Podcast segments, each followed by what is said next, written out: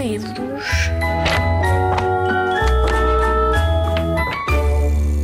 Eu chamo-me António Almeida, sou professor na Escola Superior de Educação de Lisboa.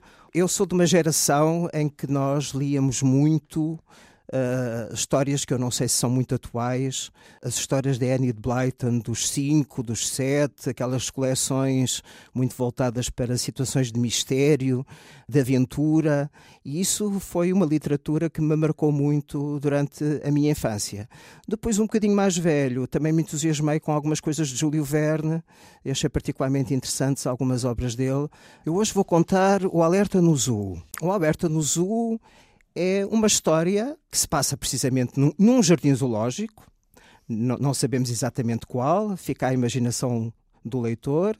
Conta a história de um, de um macaquinho que vivia feliz, podemos dizer assim, feliz no jardim zoológico, e essa felicidade uh, do facto de ele poder uh, sair da jaula onde se encontrava, porque, como era muito pequenino, conseguia escapar entre as grades e passear pelo zoo e, no fundo, divertir-se e depois destes passeios voltava sempre para junto da família.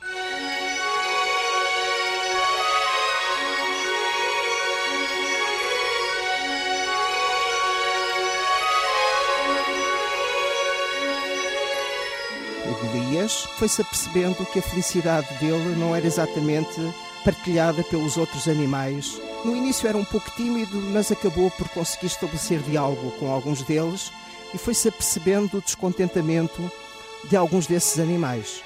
Começou por uh, entrar em diálogo com o tigre. O tigre estava uh, muito zangado porque queixava-se de não ter grandes condições no espaço onde estava e, para além disso, sentia falta de outros animais da espécie dele. E o Golias foi, foi ficando com esta informação e foi retendo esta informação e começando a preocupar-se também com o bem-estar dos outros. Falou com uma águia, também estava muito aborrecida porque lhe davam essencialmente animais mortos para ela comer. E, e, as águias não são aves necrófagas, portanto não se alimentam de outros animais mortos. Gostava era do desafio de caçar e essa oportunidade não lhe era dada no zoo.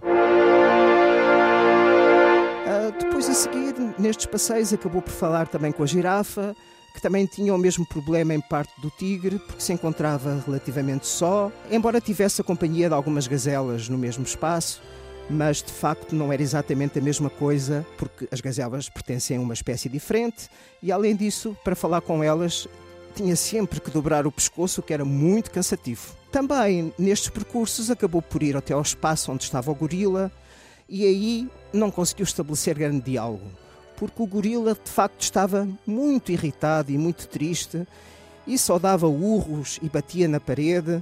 E ele começou a imaginar porque é que será que o gorila está assim. Começou a pensar talvez o espaço não fosse o mais adequado, talvez ele precisasse de companhia, mas de facto não conseguiu estabelecer diálogo porque o gorila estava realmente muito, muito aborrecido. E finalmente acabou por falar com uma foca que, apesar de tudo, estava um bocadinho mais divertida, mas se queixava das condições da temperatura, ou seja, ela estava habituada a um clima muito mais frio.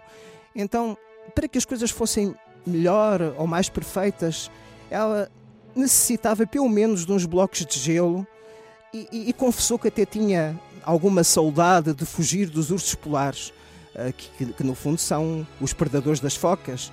E este desafio entre o predador e a presa também era estimulante para ela. E o que é que o Golias pensou? Começou a pensar em todos estes problemas que os animais sentiam e resolveu ir falar com o diretor do zoo. Fez assim uma espécie de, lista daquilo que iria pedir ao diretor do zoo para tentar melhorar as condições dos outros animais. Assim pensou, assim o fez, dirigiu-se ao edifício onde estava o gabinete do diretor e pediu para falar com o diretor e foi atendido precisamente pela secretária do diretor. A secretária ficou um pouco surpreendida, não é? Por, por estar ali o, o Golias a querer falar com o diretor, mas não deixou uh, de ir falar com ele, dizendo-lhe que estava um macaco e que desejava esse macaco falar com ele. Ora, o que é que aconteceu? O diretor reagiu da pior maneira. Achou que era uh, uma coisa inaceitável receber um macaco no seu gabinete e muito menos com uma lista de reivindicações para melhorar as condições dos outros animais. E o que é que aconteceu? Não recebeu o Golias. E o Golias teve que se ir embora muito triste, com o rabo entre as pernas, e voltou para a sua jaula. E o livro termina com um desafio, que é o seguinte: uma vez que o diretor não recebeu o Golias porque ele não, afinal não passava de um macaco, por que não uh, as crianças que visitam o zoo analisarem se as condições em que os animais estão são as melhores e serem elas próprias a escrever uma carta e um pedido para melhorar essas mesmas condições. Esta história uh, foi escrita por mim, António Almeida, em parceria com um colega, Orlando Stress Ribeiro, e as ilustrações são da Sandra Sequeira e foi uma história publicada pelos Livros Horizonte.